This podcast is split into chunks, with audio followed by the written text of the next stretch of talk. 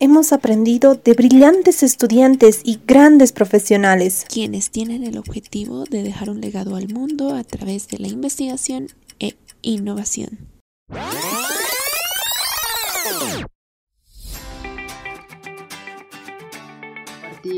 Tenía colegas de, países de África, de Asia, eh, culturas totalmente distintas a la tuya, idiomas. Estamos activos desde hace casi un año y por ejemplo hemos empezado eh, elaborando manuales de laboratorio con los métodos de biología molecular para, y de fácil entendimiento, ¿no? que sea claro también.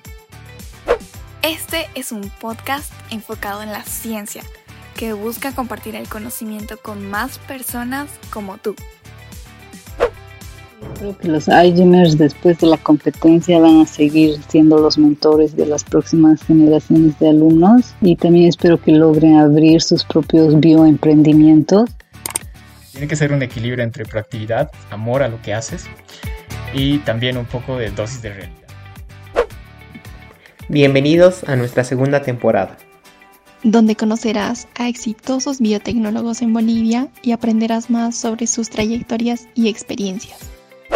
La educación en ciencia y tecnología es la mejor arma que nosotros podemos usar para enfrentar los problemas que nos proporciona la vida. Podcast Conciencia.